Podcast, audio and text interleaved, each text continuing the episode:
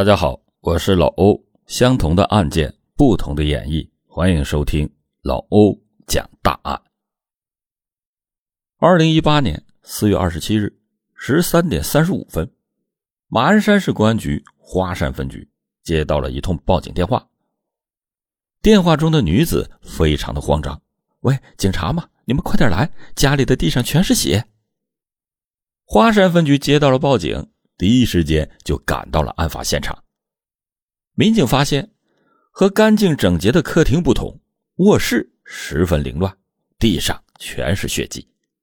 卧室的地板上躺着一名女性的尸体，死者的死状惨烈，倒在了血泊之中，身前有一道长长的拖拽的血迹。报警人是死者的闺蜜。四月二十七日早上八点左右。接到了死者儿子的电话，说妈妈不见了，没有人送她上学。于是闺蜜赶到送孩子上学。死者叫武文娟，是一名单身母亲，有一个九岁大的儿子。奇怪的是，法医勘验得出武文娟的死亡时间是在二零一八年四月二十六日下午一点左右。那么？二十六日，也就是案发的当天下午，还有晚上，这个九岁的小朋友是由谁来接送上下学的呢？又是谁给他做的饭呢？欢迎您接着收听老欧讲大案。令人毛骨悚然的是，这个小朋友说是一个叔叔给他煮面，还给他辅导了作业，哄他睡着之后，第二天叔叔才消失不见的。但是孩子口中的这个叔叔却是死者的闺蜜，还有父母亲人都是不知道的存在。多日来，警方昼夜不眠的对这桩案件展开调查，但是嫌疑人的线索总是在最关键的时刻断掉了。杀手是谁？为什么会在杀人之后没有慌张的逃跑，反而不慌不忙的打扫现场？之后还可以淡定自若的与死者的儿子相处呢。武文娟当时三十五岁，是马鞍市本地人，家境优渥，也比较擅长打扮，你完全看不出她有三十多岁，看起来非常的年轻漂亮。武文娟是一位单身母亲，三年前离异之后，孩子一直都是跟着她生活，她也尽力的做到了一个母亲。应该做到的一切。独自照顾孩子的武文娟，生活的十分忙碌而又充实。九岁的孩子又是最顽皮的时候，武文娟一个人照顾小孩的饮食起居、衣食住行，还要每天接送孩子上下学，所以武文娟的生活还有社交关系都非常的简单，平时的生活节奏也十分的规律，就几乎是一个全职妈妈的日常。不同的是，武文娟平时喜欢上网，空闲的时候会打打联机游戏，和互联网好友一起打打游戏，就是武文娟平时的社交活动了。就是这样一位生活节奏规律、社交关系简单的单身母亲，究竟会得罪谁呢？宋阳是湖南长沙人，三十岁了，至今未婚。也是一所名牌大学毕业的本科学生，平时同样喜欢打打游戏。武文娟和宋阳是在两年前认识的，两个人当时是一起打网络游戏的网友关系。由于经常在一起搭档，一来二去的，两个人的关系也渐渐变得密切，从无话不谈到关系越来越暧昧。将近三十岁的宋阳也到了谈婚论嫁的地步。虽然武文娟已经三十五岁了，但看起来依然十分的年轻貌美。互联网上的日夜交谈，也让他对这位成熟温柔的女性产生了向往。于是，宋阳提出两人的关系可以更进一步。武文娟向宋阳坦白，自己离异过，还有一个九岁的儿子。宋阳犹豫了一下，表示自己可以接受，并且愿意像对待自己的亲生孩子一样对待武文娟的孩子。结束完一段失败婚姻的武文娟，对这位游戏中的有勇有谋的男子也是非常的期待，而且提到对方是名牌大学毕业，至今未婚，却愿意对自己交心，吴文娟十分的感动，于是就答应了宋阳的交往请求，两个人开始了甜蜜的交往。原本以为网恋奔现的两人会很快见光死。也就是线下见面之后，很快就会分手，但是没有想到，两个人比想象中的还要情投意合。见面后，宋阳更加坚定了自己要选择武文娟共度余生，两个人的感情也是不断的升温。虽然宋阳是湖南长沙人，武文娟是安徽省马鞍山市人，相隔千里，却没有阻挡两个人相恋的心。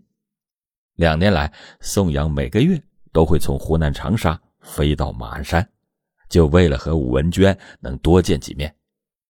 两个人的感情很稳定，在二零一八年已经到了谈婚论嫁、互相准备见双方父母的程度。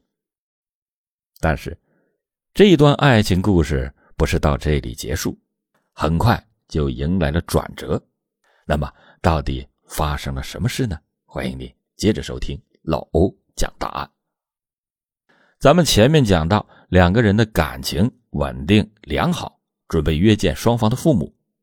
此时，武文娟的父母由于担心已经离异过一次的女儿未来的归宿，多次的逼问下，武文娟终于说出了自己有一个正在谈的湖南籍的男友。父母非常关心女儿的另一半，于是让武文娟找一个机会。让这个男孩子到家里来一趟，吃个饭。本来武文娟答应的是好好的，父母当天也准备了一大桌丰盛的饭菜。但是那天晚上回来的只有武文娟还有小外孙还是没有见到女儿的这个男友。也是自此之后，武文娟也再没向二老提起过自己的那位湖南籍的男朋友了。那么两个人那天究竟发生了什么事呢？原来当天宋阳因为准备拜见未来的岳父岳母，带上武文娟到商场里，打算买点东西上门。宋阳的打算就是多买几个礼盒，看起来好看就行。但是武文娟不同意，家境优越的她劝说男友要买一些好一点的烟酒，其实会更好。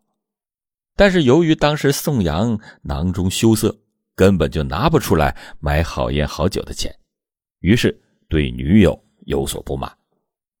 两个人就因为买礼物上门拜访这件小事起了争执。两个人不欢而散后，宋阳竟然直接买来回长沙老家的机票回长沙去了。武文娟一边觉得委屈，一边又觉得男友不理解自己。但是为了缓和双方的情绪，武文娟主动给对方一个台阶，给宋阳打了二十多个电话，但是宋阳都没有接。自此之后，武文娟以为宋阳不打算再继续维持这段关系，于是也不再打扰，两人也就此断了联系。和武文娟洒脱的分手不同。表面上拒绝接听电话的宋阳，私底下还是偷偷的关注前女友的一切，甚至他都不觉得自己已经和武文娟分手了。一次偶然中，宋阳发现武文娟似乎在游戏上有了新欢，和另外一位男子的聊天语气十分的暧昧，也和当初的自己一样，武文娟和新欢每天都相约在一起打游戏。宋阳气急败坏的觉得武文娟背叛了自己，接下来他打算做出什么样的疯狂举动呢？察觉到了女友对自己的感情可能发生了变化，而且与其他男人有了暧昧的迹象，宋阳怒不可遏，在二零一八年四月下旬再次飞到了马鞍山市。但是这次的他。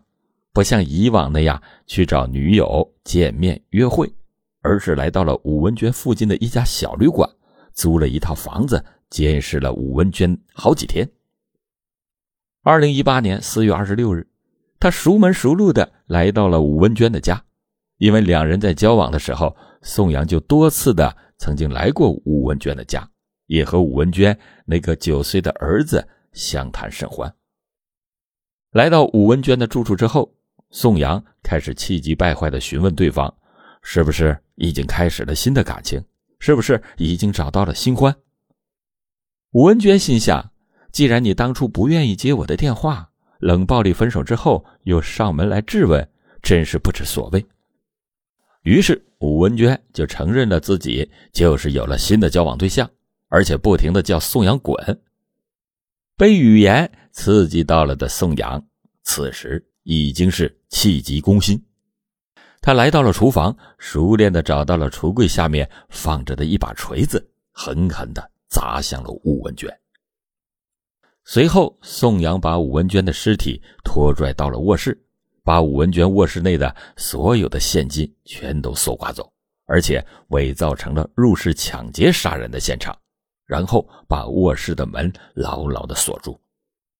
随后，他又淡定的用拖把、毛巾等清洗了客厅的地板上的血迹，造成了这里不是第一案发现场地的假象。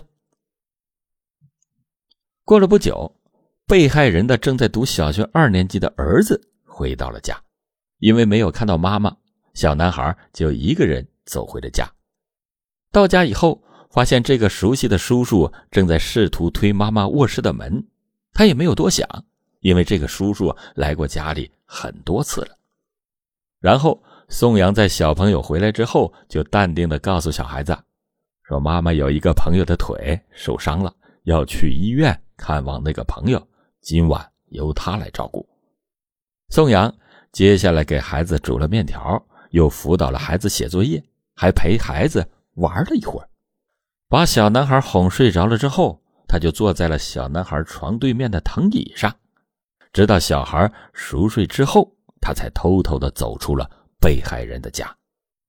第二天，孩子找不到妈妈送他上学，才用电话手表给妈妈的闺蜜打了电话。被害人的闺蜜送孩子上完学之后，觉得有点不对劲儿，就带上了武文娟的母亲来到了她的住所。见到客厅没有什么异样，刚打算离去，就发现卧室的门是锁住的。